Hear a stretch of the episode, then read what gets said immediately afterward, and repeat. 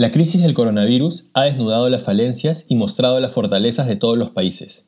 Países como Alemania o Corea del Sur han sido noticia por su buen manejo de la pandemia, mientras los Estados Unidos o Brasil han sido ejemplo de los peligros de los gobiernos populistas que reniegan del consenso científico. Sin embargo, en las últimas semanas se ha comparado bastante a nuestro país con países que han sobrellevado mejor la pandemia, pero cuya situación previa a la pandemia era económica y socialmente muy distinta a la nuestra, lo cual deja un amplio vacío en las conclusiones. Para hacer una comparación válida y útil, es importante orientarse a países de nuestra región que tengan realidades socioeconómicas, culturales e idiosincráticas similares a la nuestra, para de esta manera plantear hipótesis válidas sobre las causas de nuestra paradoja.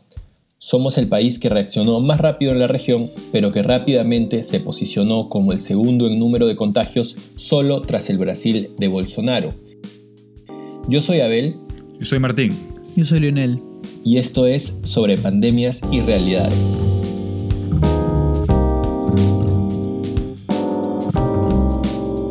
En este episodio compararemos las respuestas de Perú, Chile y Colombia ante la crisis sanitaria y económica, buscando dar un paso atrás y comprender no solo las medidas tomadas a raíz de la pandemia, sino también buscaremos entender en qué situación sanitaria y económica se encontraba cada país previo a la pandemia.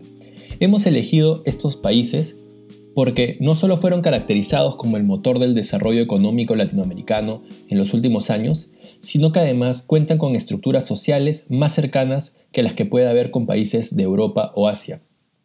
Además, los tres países vieron llegar sus primeros casos de coronavirus en un lapso de tres días, todos a comienzos de marzo de este año. Por otra parte, estos tres países tienen gobiernos que, más allá de los errores, han enfrentado la pandemia como cuestión prioritaria y no han tenido las reacciones negacionistas de Bolsonaro en Brasil o contradictorias de López Obrador en México. De esta forma, tratamos de llegar a primeras hipótesis sobre el manejo de la crisis en el Perú, Chile y Colombia. Recordemos también que Perú y Chile tienen más de 200.000 contagiados, cifra muy alta en el mundo, y Colombia menos de 70.000 al día de hoy, lunes 22 de junio, lo cual en comparación con Perú y Chile parece sugerir en principio un mayor éxito en el control del esparcimiento del COVID-19. Por otro lado, el fracaso peruano se acentúa teniendo en cuenta sus más de 7.000 muertos por COVID, cifra oficial lejana a la cifra real según reporta el diario El País. A nuestro país, al Perú, en el primer lugar entre las naciones con el mayor número de muertes en exceso durante la pandemia. Es decir, hay una data de muertes por COVID, pero hay también una data del Sistema Nacional de Defunciones que está registrando unas cifras realmente altísimas, que se tienen que ver en referencia a los meses de abril y de mayo, que muestran además, como decíamos, una notable diferencia en relación a los mismos meses de los tres últimos años. En el caso nuestro es de 13 mil muertes más de lo normal al promedio de los anteriores. En Chile, con más de 4.500 muertos según cifras oficiales, el ministro de Salud ha tenido que renunciar ante las críticas de la oposición. Eh, y en ese sentido no he dudado un segundo en manifestarle al presidente de la República que es mi deber republicano dar un paso al costado, cuestión que el presidente ha considerado a bien y ha aceptado eh, mi renuncia. En comparación, Colombia tiene menos muertos que ambos países, aproximadamente 2.200 al día de hoy, pero este domingo anunciaron un récord de muertes en un mismo día, 111. El reporte más reciente emitido por el Ministerio de Salud registra 111 nuevas muertes por cuenta del coronavirus, siendo la cifra más alta hasta la fecha. Por su parte, 3.019 nuevos casos positivos se reportaron tras las 18.451 pruebas procesadas en todo el país. En total son 39.055 casos activos en el territorio nacional. Por lo que si bien su situación es comparativamente mejor que la de sus vecinos, no deja de estar en una situación bastante complicada. Para empezar, esta crisis es ante todo una crisis sanitaria, de ahí la importancia de los sistemas de salud para atender a los contagiados. Martin, tú has investigado para este episodio los sistemas de salud de los tres países, así como sus respuestas concretas en medidas sanitarias para contener los contagios.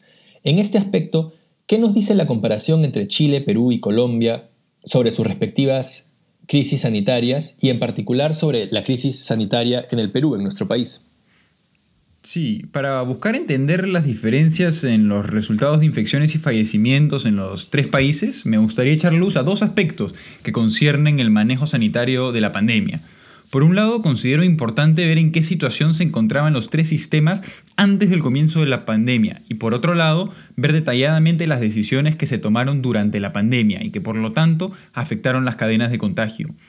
Antes de hacer una comparación puntual del manejo de la crisis, es importante entender que la crisis sanitaria y el desempeño de cada país para solucionarla no puede ser entendida como un hecho aislado. El desempeño que cada país ha estado teniendo en cuanto a resolver la crisis se refiere está ligado a la calidad y fortaleza de sus sistemas de salud respectivos antes de la pandemia. Sería un error, por lo tanto, pensar que todos los países comenzaron como si fuese una carrera de 100 metros desde el mismo punto de partida. Creo que además, por más obvio que pueda parecer hoy, este es un punto que no tomamos en cuenta cuando con grandes alaracas y festejos celebramos la rápida determinación del gobierno Vizcarra. Y en efecto, cuando comparamos los puntos de partida de los tres países, creo que encontramos una primera explicación del desempeño de cada uno. Entrando a la comparación, buscamos el gasto público en sistema de salud en porcentaje del PBI, es decir, cuánto se se, gasta, cuánto se invierte en el sistema de salud en porcentaje del PBI. Esto está basado en una fuente del Banco Mundial. El promedio de la región de Latinoamérica es alrededor del 8% del PBI. Chile lidera con casi 9% del PBI, Colombia con alrededor de 7% del PBI le sigue y el Perú se encuentra muy por debajo con entre 4 y 5% del PBI en este gasto público. Y ojo, que acá no estamos eh, comparando con países de la OCDE que tienen entre 12 y 15% de gasto público, sino con la región. incluso en comparándolo con la región, vemos un, un gasto muy por debajo del promedio en el Perú. Si lo llevamos al gasto público en salud per cápita, es decir, por persona, el promedio de Latinoamérica es de 1.026 dólares por cabeza per cápita. En Chile estamos hablando del doble, de 2.182 dólares. En Colombia, alrededor de 960, es decir, más o menos por el promedio. Y en el Perú estamos hablando de 680 dólares, es decir, considerablemente por debajo del promedio latinoamericano per cápita. Otra variable que indica un desabastecimiento en el sector de salud es el ratio de doctores y enfermeros por cada mil habitantes. Chile cuenta con alrededor de tres doctores, que es por encima del promedio latinoamericano, y tres enfermeras o enfermeros, que es justo en el promedio de Latinoamérica por mil habitantes. Colombia se encuentra por debajo del promedio y cuenta con un poco más de dos doctores por mil habitantes y entre uno y dos enfermeras o enfermeros por mil habitantes. El Perú se encuentra muy por debajo del promedio y cuenta con poco más de un doctor por mil habitantes y alrededor del promedio en cuanto a enfermeras y enfermeros concierne, con casi tres enfermeras o enfermeros por mil habitantes. Ahora, vayamos a datos que sí buscan medir la calidad del servicio de salud en cada país. Las siguientes estadísticas están basadas en un estudio que hizo la OCDE este mismo año, dedicado a los sistemas de salud en Latinoamérica en el contexto de esta crisis sanitaria. Uno de los determinantes eh, principales que ellos mencionan son los determinantes del estado de salud de una población, es decir, las condiciones previas para tener una población saludable. Este es un indicador que se utiliza mucho para medir la calidad, la fortaleza, la capacidad de servir al público de los sectores de salud. El primer factor es el acceso a saneamiento básico, es decir, la capacidad de mantener condiciones higiénicas básicas, acceso a agua y desagüe y acceso a recolección de basura. El promedio latinoamericano es de aproximadamente 85% de la población por país. Es decir, que el 85% tiene acceso a saneamiento básico. En Chile estamos hablando de un acceso al 100%, es decir, la totalidad de la población. En Colombia del 90% y en el Perú, una vez más por debajo del promedio de la región, el 74% de los peruanos tiene acceso a saneamiento básico. Si vemos la otra variable, que es de la del acceso a agua potable, vemos que en Latinoamérica estamos hablando del 95% como promedio que tienen los países eh, o los habitantes de los países acceso a agua potable. En Chile estamos hablando del 100%, es decir, una vez más la totalidad de la población. Y en Colombia estamos hablando del 97%. En el caso del Perú, vemos una vez más por debajo del promedio, 91% de peruanos tiene acceso a agua potable. Finalmente, en cuanto a las características de los sistemas de salud, es ampliamente reconocido que la fragmentación de los sistemas de salud son un factor que lleva a una ineficacia y menor calidad del mismo.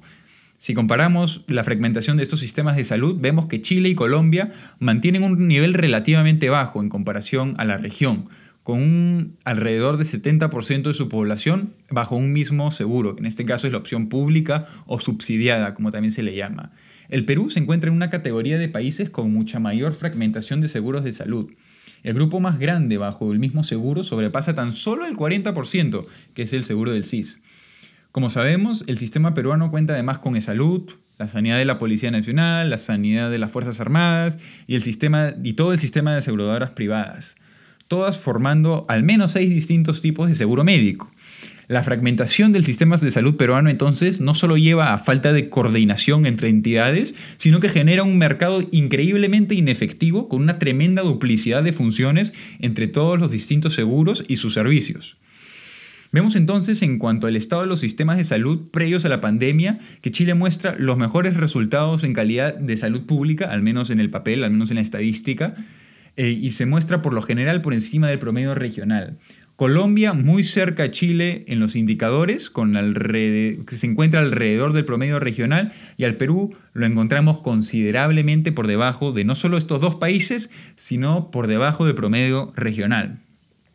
Ahora, el coronavirus llega a cada uno de estos tres países casi el mismo día, uno o dos días de diferencia, y los tres presidentes anuncian de, manera grandielocuente en sus respectivos discursos que ha llegado el coronavirus. Y así comienza la carrera, si se puede decir, de los 100 metros para salvar a su población.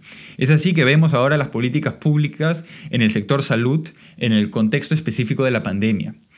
Bueno, en primera instancia, los tres países cierran frontera o obligan a viajeros internacionales a someterse a 14 días de cuarentena. Perú y Colombia además decretan a mediados o finales de marzo una cuarentena generalizada. Perú la decreta hasta el 30 de junio, como sabemos, y Colombia hasta el 1 de julio. La primera diferencia en el manejo se encuentra en el gobierno de Chile, que tan solo decreta cuarentenas focalizadas locales en los distritos o comunidades con mayor número de infecciones. Ahora veamos otro factor eh, de las capacidades hospitalarias y capacidades de testeo. En este vemos que Colombia y Chile muestran una considerable mayor capacidad que el Perú. En capacidad hospitalaria, a mediados del mes de junio, porque cabe recalcar que estas son tendencias que han subido mucho en los últimos meses, entonces ahora estamos viendo a mediados de junio, Colombia cuenta con 110 camas de UCI por millón de habitantes y Chile cuenta con 67 camas UCI por millón de habitantes. Perú, en cambio, cuenta con tan solo 20 camas UCI por millón de habitantes. Es decir, vemos acá una vez más que el Perú se encuentra por debajo de ambos países. Ahora, en cuanto a la capacidad de testeo, se puede decir que Chile hace 51.000 tests por cada millón de chilenos. Colombia hace 11.000 tests por cada millón colombianos y el Perú hace 45.000 tests por cada millón de peruanos.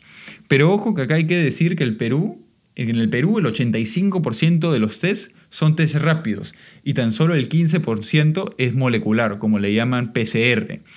En los otros dos países se utiliza exclusivamente el PCR o la prueba molecular para el conteo de test. Es decir, que el Perú hace alrededor de 6.000 a 7.000 test moleculares por millón de habitantes. Si lo comparamos con las otras dos estadísticas, de pronto la cantidad de test que hacemos en el Perú, efectivos como son las moleculares, no son tantas. Finalmente, se ha hablado mucho de que el seguimiento de contactos es clave para romper con la cadena de contagios. El seguimiento de contactos sugiere el rastreo manual de infectados y sus contactos con la capacidad de ordenar cuarentenas obligatorias. Es decir, para llevar a cabo esta medida se requiere de una infraestructura y personal que le hace seguimiento a cada caso y sus contactos. Ahora, en este caso, ¿cómo se comparan los tres países? Bueno, cabe recalcar que ninguno tiene verdaderamente sistemas de seguimiento o de contact tracing, como le llaman, establecidos y que puedan llamarse ejemplares. Pero sí hay que decir que Colombia inició esta semana con un plan piloto en tres ciudades, con el proyecto de ampliarlo a todo el país con el lapso de las semanas. Chile hace seguimiento de contactos, al menos así lo dice el Ministerio de Salud, es, una pilar principal según el Ministerio de Salud, y efectivamente cuenta con centros y operadores de seguimiento, pero según reporta la prensa local chilena, eh, esos centros y operadores se han visto completamente desbordados y han llegado a una capacidad de rastreo mínima, si se podría decir así. En el caso del Perú, eh, según el ministro de Salud, Él dice que tenemos un sistema de seguimiento, así lo dijo la última vez en la conferencia de prensa em, de la semana pasada, y que dice además que es parte de la estrategia del Ministerio de Salud. Pero esta, curiosamente, es una que no le consta a nadie y en la práctica no se ha dejado ver.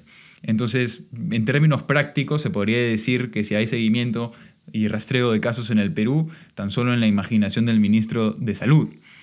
Vemos entonces que las medidas concretas que se tomaron una vez comenzó la pandemia representan ya tendencias establecidas muchos años previos a la pandemia.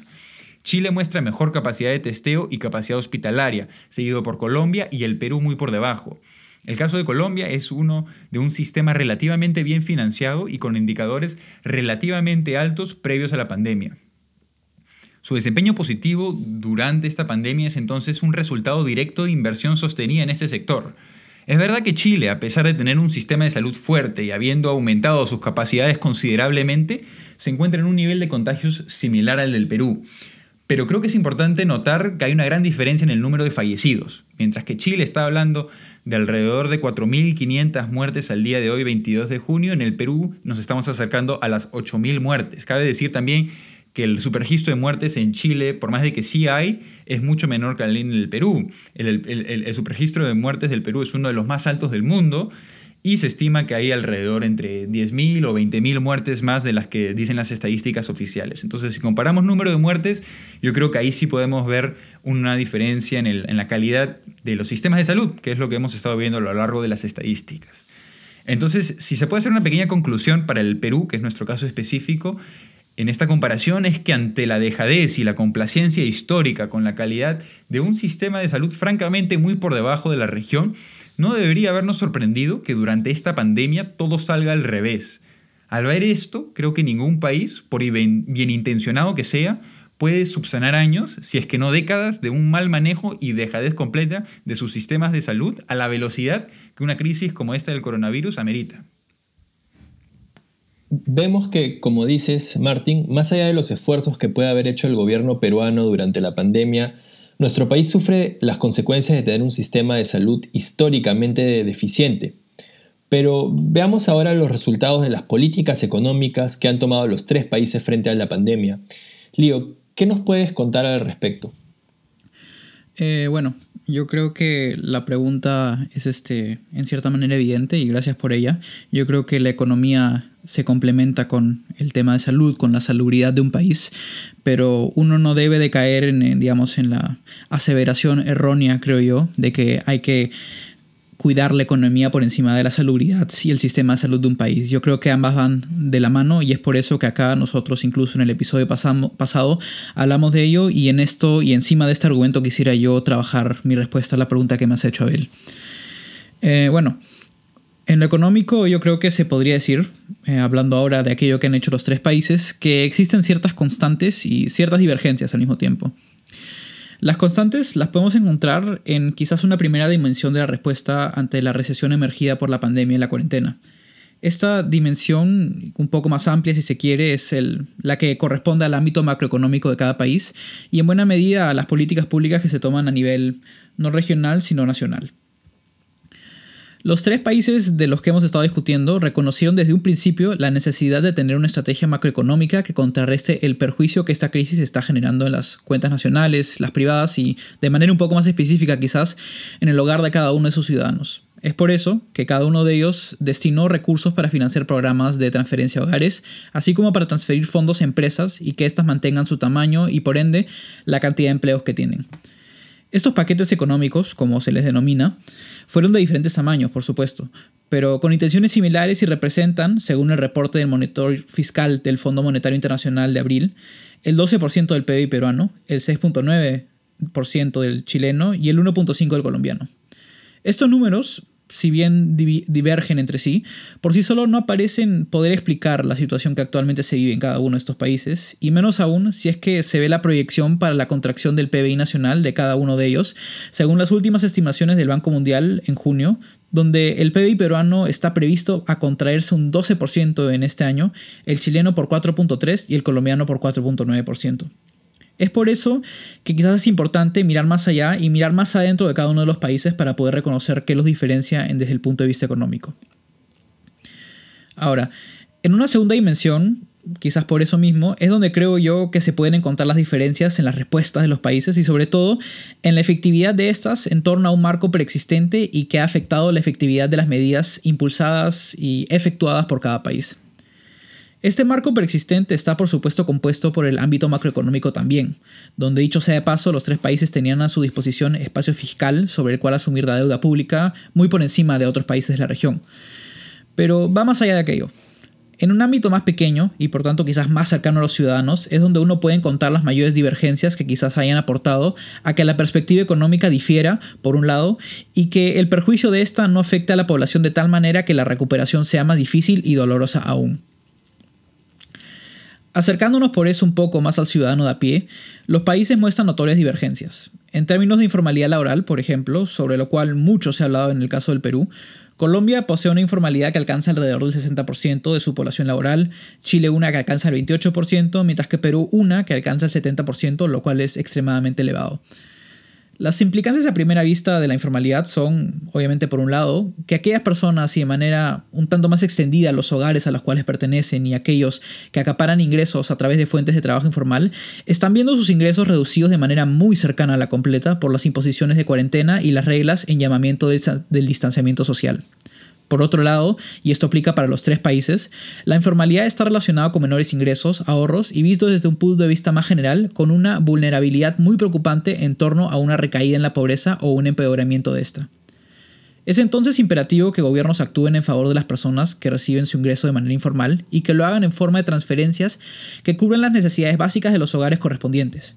Aquí, el gobierno peruano implementó el bono 380 y el bono familiar universal, así como en Chile se hizo con el ingreso familiar de emergencia y el programa de ingreso solidario en Colombia. En el papel, por eso mismo, los tres países han desplegado esfuerzos para llegar a la población más vulnerable económicamente y por eso para amortiguar sus pérdidas económicas y fuentes de ingreso. La situación real, la actual, sin embargo, nos muestra que los resultados han sido extremadamente variados y nos pueden decir en cierta medida el porqué de la diferencia en cuanto al desplome de las perspectivas económicas de cada país.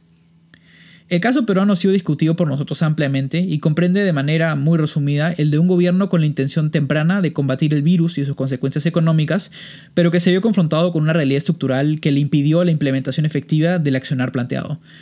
Para, digamos, indagar un poquito más en esto, recomendamos el ensayo titulado La crisis del COVID-19 como Alex peruano del investigador Alberto Vergara. Eh, más allá, tanto en Colombia como en Chile, las perspectivas económicas son mejores que las peruanas, pero son al mismo tiempo ciertamente desoladoras también. No queremos este, sobrellevar el hecho de que una contracción del PBI afecta de gran manera a toda la población de un país. Por eso mismo, parece importante entonces aquí que en un país exista una cohesión clara y estable entre el gobierno y sus ciudadanos. En cuanto a las transferencias económicas de las que hemos estado hablando, por ejemplo, nos sorprende que esas hayan sido más efectivas en Colombia de lo que fueron en Perú. Si bien en ambos países la población mayor a 15 años con acceso a servicios financieros es parecida, 45.8% en Colombia y 42.6% en el Perú, eh, según el Banco Mundial, lo cual se afirmó en 2017, el programa de ingreso solidario que Colombia está usando para hacer las transferencias ha sido capaz de reconocer de manera mucho más efectiva la población que necesita estos subsidios, en un documento de investigación para el Programa de las Naciones Unidas para el Desarrollo, investigadores de la Universidad de los Andes de Bogotá explican que este programa se concibió por encima de y con los datos de programas de transferencia previos eh, en Colombia. Estos son Colombia Mayor, Jóvenes en Acción y Familias en Acción. Es decir, una estructura de información preexistente fue complementada para así poder llegar a los grupos más necesitados. Asimismo, como menciona el Departamento Administrativo Nacional de Estadística de Colombia, eh, este ha trabajado en la creación de un índice de vulnerabilidad en frente del virus, lo cual es una mayor ayuda incluso en frente de este problema. Esto no significa, por supuesto, que todo se haya hecho de manera perfecta y que los programas vayan a subsanar de manera inmediata las heridas que esta crisis genere, pero que los esfuerzos están basados en estructuras que permiten una mejor implementación de ellas mismas. Esto, en comparación con el Perú, es evidentemente una diferencia real y una diferencia que ha causado una diferencia final en el resultado que vemos hoy en día.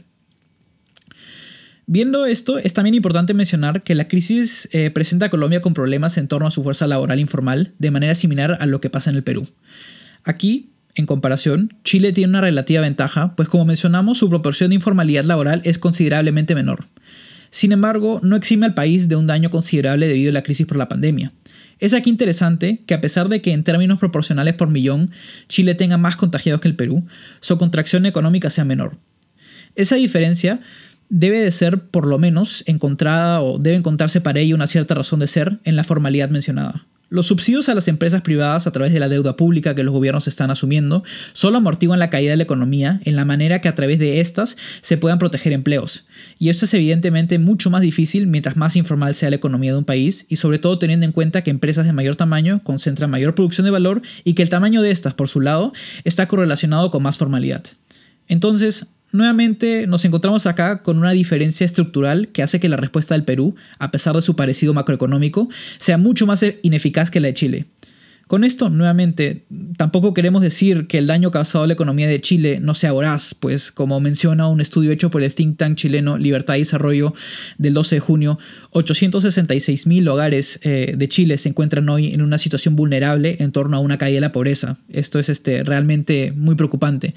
Este escenario no es muy prometedor tampoco y de seguro razona o suena por encima de algunas de las razones por las que este país vio un estallido social en el 2019. Sin embargo, hace que la situación general sea comparativamente un poco mejor en Chile de lo que es en Perú. Ahora, habiendo visto ambas cosas, hechas por los países que hemos comparado en términos económicos, se puede ver que guardando diferencias, el Perú debe por lo menos una buena parte de sus perspectivas de deterioro económico en un factor de falta de información por parte del Estado y de una informalidad rampante. Si bien la situación en ambos países dista de ser la ideal, la respuesta en su totalidad ha sido capaz de construirse por encima de virtudes que cada país ya poseía. Las perspectivas económicas de los tres países hechas por el Banco Mundial vaticinan una considerable recuperación en el 2021, un 7% de crecimiento del PBI en el Perú, 3.1 en Chile y 3.6 en Colombia. Evidentemente, gran parte de esta recuperación corresponde a un efecto de rebote y realocación de actores económicos que por la crisis han sido desalocados. El verdadero desafío, sin embargo, se verá para el año que le sigue de seguro. Y es ahí donde quizás esperamos y quisiéramos que los países corroboren este cambio en la mentalidad que se tiene ahora por el coronavirus en políticas y esfuerzos más efectivos en torno a la economía y sobre todo a la salud de las personas. Bueno, recapitulando, vemos que Martin nos ha explicado las consecuencias de nuestro deficiente sistema de salud y lío los problemas de la informalidad laboral y los problemas que ha tenido el gobierno peruano para hacer llegar los bonos a las familias más vulnerables. Teniendo en cuenta lo que hemos visto y lo que ustedes han presentado, ¿cuáles creen que son las lecciones que el Perú puede sacar de sus vecinos? Sí, yo creo que el Perú puede sacar muchas, ¿no? Y una de las razones también por la que habíamos decidido hacer esta comparación eh, no es necesariamente porque Chile y Colombia sean casos eh, de mitigación de virus y de, y de una economía que apenas haya sido tocada por, por el coronavirus. ¿no? Han, han, sufrido mucho y, digamos, en comparación a, lo que es la situación mundial, no necesariamente serían ninguno de esos tres países casos ejemplares. Pero creo que desde el punto de vista y en el punto de partida, como vemos del Perú, que es lamentablemente mucho menor que ambos, sí hay mucho para aprender. Creo que la comparación de estos tres, este, es, ideal porque, como mencionaste al comienzo, estos son los tres países que al menos en la última década han tenido un desarrollo económico muy fuerte. Si se puede decir, han sido los, los, los el motor económico, algunos dirían, de, América Latina en cuanto PBI concierne por los últimos años. Em, sin embargo, y creo que es acá donde ve la diferencia, se ve la diferencia, el crecimiento económico que han tenido, especialmente el del Perú, me oriento ahorita en el Perú, el crecimiento económico que por mucho tiempo se pensó que, básicamente, que en la medida que se sube el PBI, básicamente iba, este, el PBI va a ser el, la locomotora que jala el, tren y el tren viene con vagones que son el desarrollo social, inclusión financiera, eh, democracia mejor, mejores instituciones que básicamente eso no era el caso, que un crecimiento económico, por más sostenido que sea y por más ahorro y disciplina fiscal que se tenga, eso no significa que el Estado va a tener una va a ser un mejor Estado, digamos, con mayor eficacia, con mayor eh, capacidad de, desarrollar políticas públicas y efectivamente eh, ejecutarlas de una manera positiva. El PBI entonces, el desarrollo del PBI no, no necesariamente un, un, desarrollo social y, y, no es un desarrollo de capacidades estatales tampoco. creo que ya muchos se están comenzando a entrar al discurso hoy por hoy que el Perú se concentró en el PBI, que, no, que la famosa pebitocracia, y que básicamente dejamos que el avión vaya en piloto automático para que no suceda, para que no le suceda nada al PBI. Con tal de que el PBI vaya subiendo, nosotros pensábamos que nos estábamos acercando a los países de la OCDE casi. Y, o así como lo dice Alberto Vergara en el ensayo que mencionó Leo al comienzo, bueno, en su, en su exposición, dice, seguir haciendo el muertito con la esperanza de hacer, que el, de hacer crecer al PBI por, por el próximo trimestre, básicamente. Entonces, creo que el discurso en torno al desarrollo económico que teníamos en el Perú simplemente era uno que básicamente teníamos que ahorrar, disciplina fiscal, etcétera, etcétera, pero que verdaderamente no nos, no nos, no nos concentramos en invertir, ¿no? Lo importante que es invertir en, en, en infraestructura, en invertir en capacidad estatal, digamos, y creo que eso es algo que, y vuelvo a repetir, es relativamente mejor y seguramente cada país va a tener sus propias críticas y, para un colombiano sonará un poco extraño que uno utilice su país como, como un ejemplo, pero efectivamente si lo comparamos con, con el caso del Perú, ellos sí, digamos, en la medida que ellos fueron creciendo, su inversión, su capacidad de mejorar su sector público, hacer inversión social, invertir en educación, invertir en, salud, también subió. En cambio, en el caso del Perú nos, quedamos como en piloto automático. Si uno fuese a trazar una línea, casi sería una horizontal. Entonces, creo que eso es algo que, deberíamos aprender, ¿no? Que es importante mantener una disciplina fiscal, claro, pero utilizarla para invertir y que así también hay un desarrollo social, que hay un desarrollo de capacidades estatales. Y creo que Colombia y Chile, en la medida de sus limitaciones, vuelvo a repetir, sí lo hicieron y creo que es algo que podemos aprender y deberíamos aprender de acá para, los siguientes años y no décadas. Eh, bueno, sí, yo opino en verdad algo bastante similar. De hecho, mi aporte hoy al, podcast este, se puede resumir quizás en dos grandes puntos en cuanto a la comparación que hice con los dos países. Y bueno, en cuanto a Colombia, como decía, era que ha sido capaz a través de la infraestructura informativa que tiene de llegar a las personas que más lo necesitan y de localizar correctamente, o no sé si al 100%, pero en todo caso de mejor manera que en Perú, aquellas personas que necesitan de este apoyo del gobierno y sobre todo quizás incluso la cantidad más correspondiente a aquello que necesitan. Algo que en el Perú definitivamente no se hizo. Vimos que hubo un esfuerzo por este bono familiar universal, el 1380, pero esta localización de personas no fue efectiva porque hubieron muchos llamados por parte de la prensa de que personas incorrectas estaban recibiendo el bono, personas que ya no se encontraban en la pobreza actualmente y por el otro lado también personas que ahora eran pobres, que quizás en el momento de su registro no lo eran, ahora no estaban acreditadas para recibir ese bono porque no estaban dentro del padrón que se había calculado que se tenía, porque este no era actual, no correspondía a un cálculo reciente y no correspondía a una encuesta reciente que reflejara realmente cuál era la realidad de nuestro país. Y en esa parte, quizás en la infraestructura informativa, definitivamente Colombia tuvo mejor trabajo que hoy, hoy por hoy le ha ayudado a confrontar esta crisis de mejor manera.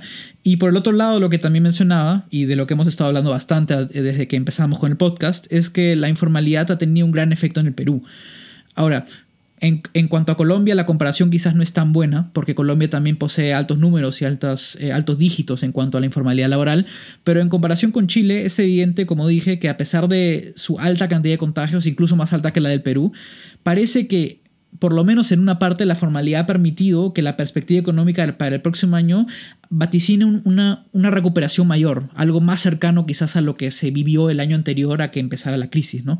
Y por ese lado yo creo que son dos aspectos claros, obviamente hay muchos más, que demuestran que la, el fortalecimiento del Estado peruano al, a raíz de este crecimiento que se ha tenido en las últimas décadas no se dio no hubo capacidad, no hubo quizás la intención incluso de mejorar las capacidades del Estado, de fortalecer su presencia, pero no solamente en cuanto a los ministerios y a las instituciones públicas, también vemos, y lo hemos discutido antes acá, que nuestras instituciones políticas, los poderes políticos tampoco han sido fortificados. Y digamos, es todo un conjunto de cosas que hace que, como menciona Vergara en el, en el artículo, en el ensayo que hemos estado mencionando, hace que el gobierno peruano esté muy lejano, muy separado de su población. Y eso hace que a pesar de ser estrictos, efectivos, quizás en lo macroeconómico, finalmente no nos ha servido nada porque tanto ahorro finalmente nunca se pudo invertir en las personas porque no sabíamos quién, es quién era el que estaba pobre, no sabíamos quién necesitaba la ayuda y nunca supimos invertir esa, esa ganancia, ese, esa, esa, prosperidad falaz, como también mencionaba Vergara,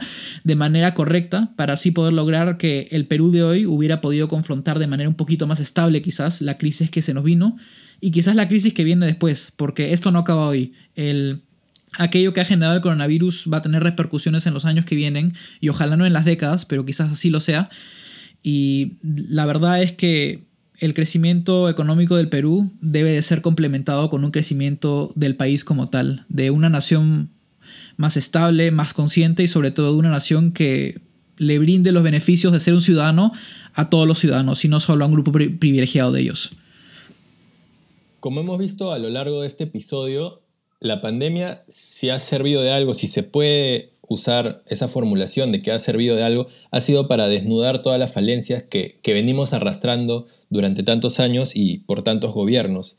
Es como, como lo menciona Vergara, parafraseando a Basadre, que lo aplicó a la, a la época del guano, una prosperidad falaz. Nos enseguecimos, nos asombramos por, por los números y no nos dimos cosas, cuenta de cosas que estaban quizás frente a nuestros ojos. Como se habló de una clase media que salía de la pobreza, pero como se pregunta el mismo Vergara, ¿qué clase de clase media no tiene acceso a agua o no tiene una refrigeradora?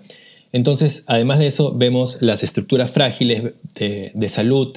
Es necesario solo ver en los noticieros, ver lo que está pasando en el oriente peruano con la falta de oxígeno. Y al final, como hemos visto a través de la comparación, no es imposible empezar a revertir la situación no es necesario ver a Alemania o a Corea del Sur sino, o a países de la OSD, sino podemos empezar por ver algunas cosas que están haciendo nuestros vecinos, que probablemente no lo hacen todo bien tampoco, pero hay iniciativas que de alguna manera podrían aplicarse o por lo menos discutirse. Gracias por, por escucharnos. Les comentamos también que hemos creado una cuenta de Medium para permitirnos escribir de manera más amplia sobre algunos temas, sin las restricciones que quizá nos da, el formato del podcast. Em, ya, les iremos comentando más sobre esto en nuestras redes. Nos pueden seguir en Twitter como Pandemias y Realidades. Nos pueden escuchar en Google Podcast como Pandemias y Realidades, en Spotify también.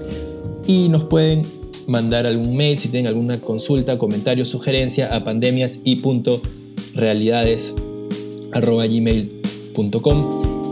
eso fue todo, muchas gracias por escucharnos y nos vemos en dos semanas.